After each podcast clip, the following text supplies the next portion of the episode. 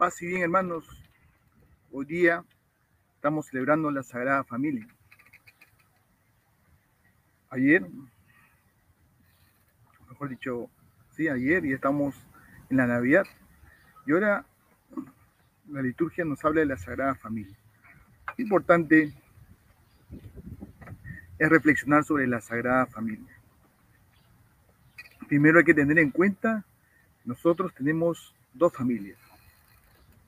La primera, familia de sangre, en la cual encontramos a nuestros padres, nuestros hermanos, también muchas veces a nuestros abuelos, tíos, pero también tenemos una familia espiritual, que es la iglesia, que la tenemos que tener presente, la familia de Dios, donde pertenecemos desde cuando nos bautizamos, y la cual también nos acoge.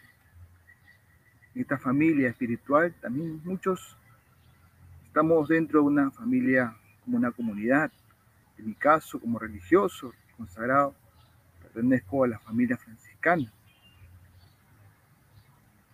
Y es que Dios no solo nos ha llamado a la vida, sino a convivir. Estamos llamados a amar y ser amados. Y esto se realiza en la familia. La familia, por lo tanto, es una comunidad de amor, donde recibimos y damos amor. Aprendemos a amar.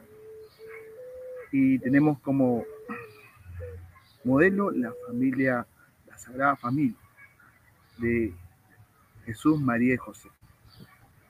Bien, yendo al Evangelio, vamos a ver que Jesús quiso una familia. Y su primera misión fue su familia. Podía hacer muchas cosas, pero estuvo como 30 años dedicándose a lo suyo, a su familia. La primera presencia de Dios es en la familia. Quiso tener una familia. Importante es la familia en el plan de salvación.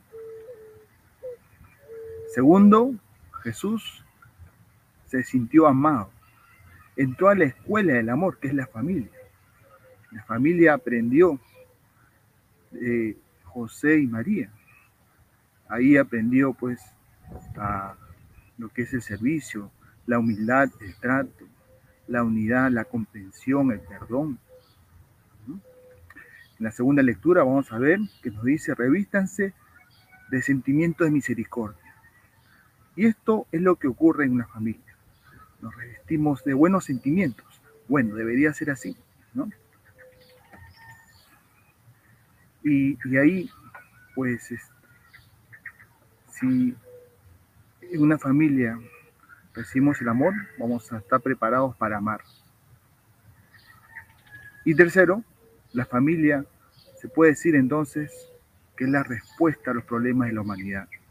La familia se juega nuestro futuro, porque ahí se forman personas libres que puedan amar, personas en la cual eh, van a surgir muchas vocaciones.